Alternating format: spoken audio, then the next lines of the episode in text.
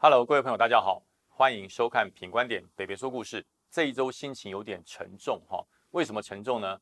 因为我们的袍泽装甲兵的部队在昨天又出了让人家非常惋惜的事，有一位呃军事训练营的全信士兵在联勇操演，就是三军联训基地，在保修车辆的时候，居然发生了呃非常遗憾的意外，让这位全信的弟兄往生了哈。呃，在这里我们还是要表示相当的遗憾。可是事情发生了，要从各个层面来做检讨。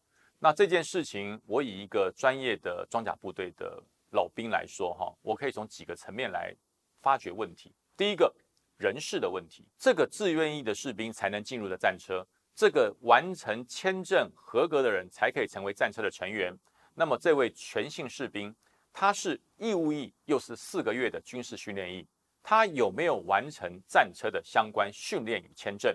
第二点，也就是说，他不是只有签证就可以到三军联联训基地来受训，他必须要经过兵科基地啊。我们的装甲兵的兵科基地在湖口跟将军山有两个兵科基地，你必须要经过为期两个月的兵科基地，完成了各种战车设计、维修、保养、通信各项专长，最后要进入。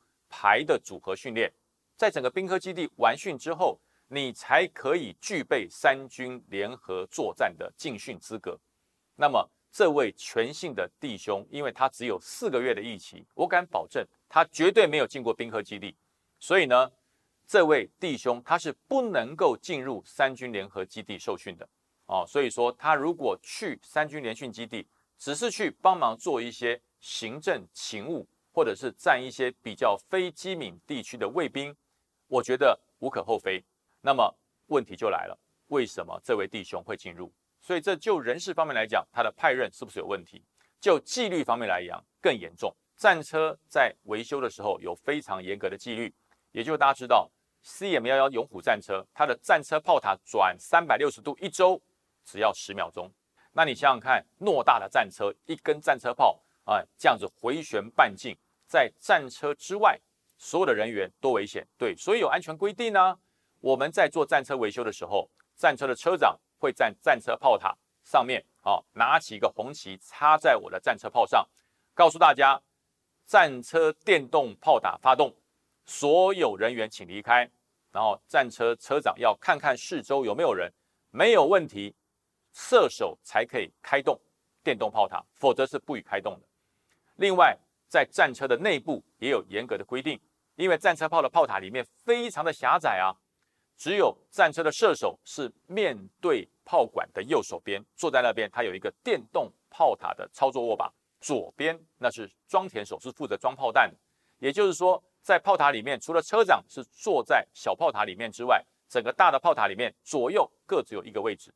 也就是说，在战车炮的后面是不可以有人的。啊，就是战车炮那个炮尾环非常重哈，战车炮的炮尾环加上炮栓，我告诉你，一个男人二十岁的男孩都抬不动，非常重。那么如果射手就位了，如果维修的技工在装填手的地方来就位了，那请问怎么会有第三个人？第三个人他能站在哪里？他只有站在炮管的后面啊，他只有站在炮尾环的后面啊，他只有站在炮栓的后面啊。那么在战车炮高速转动的时候，如果他重心不稳，不小心摔倒。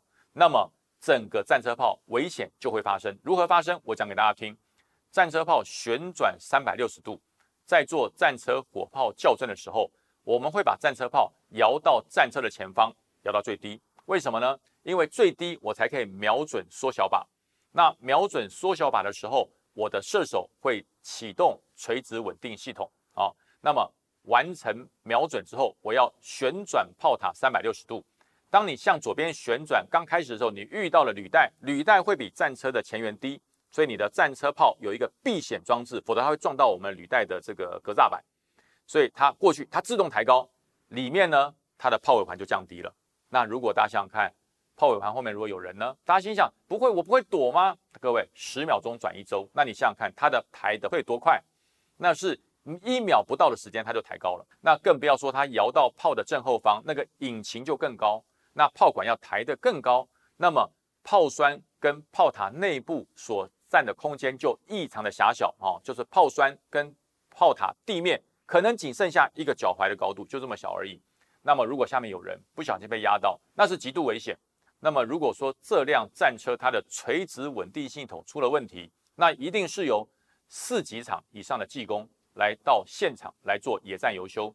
他进入了战车，他非常了解战车的安全规定。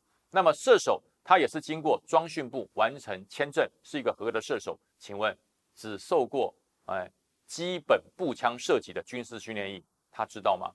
他当然不知道。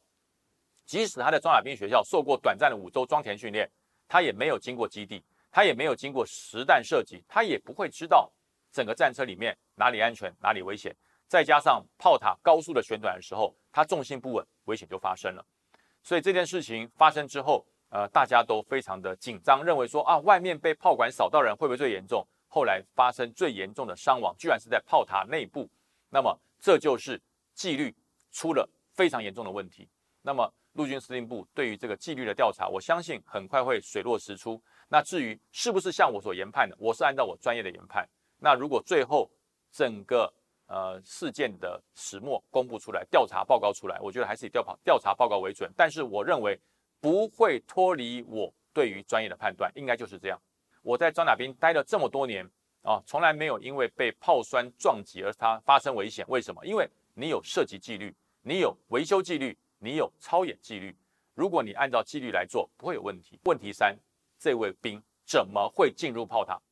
这一个装填手。他有没有合格证书？如果他连装填手都不是，他连装填手都不是，请问在战车维修的时候，这位全姓的弟兄他进入炮塔做什么？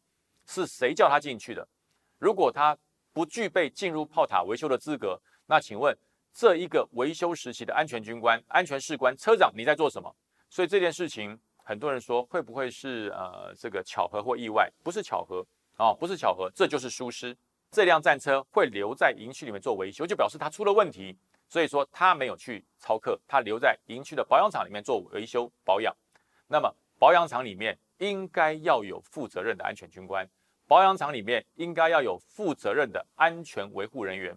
那么这些安全的维护人员他做了什么事啊？所以说军中绝对不会有意外啊，所有的意外都是疏忽。那么出了疏忽，出了状况之后，我觉得。国军要本着良知血性，不要怕事，是的事情就说的明明白白，错的事情就赶快认错补救，因为这件事情很明白的，这是一个严重的疏失。呃，我说过，军事训练是相当有风险的，演习是相当有风险的，但是如何让风险降低？我不是说不能受伤，演习一定会有受伤，但是呢，不能有重大的伤亡，因为受伤叫做疏忽。重大的伤亡叫做失职，哦，所以这个重大的伤亡出现之后，我觉得国防部跟陆军司令部第一个查明真相，公布给在家属知道，不要隐瞒，千万不要隐瞒啊！很多事情讲得清清楚楚，说得明明白白，该负责任的负责任，没有做好就没有做好。第二件事情，做好家属的慰问与抚恤啊！这位全信弟兄在南投，呃，他的家家属，我昨天看新闻是非常理性的。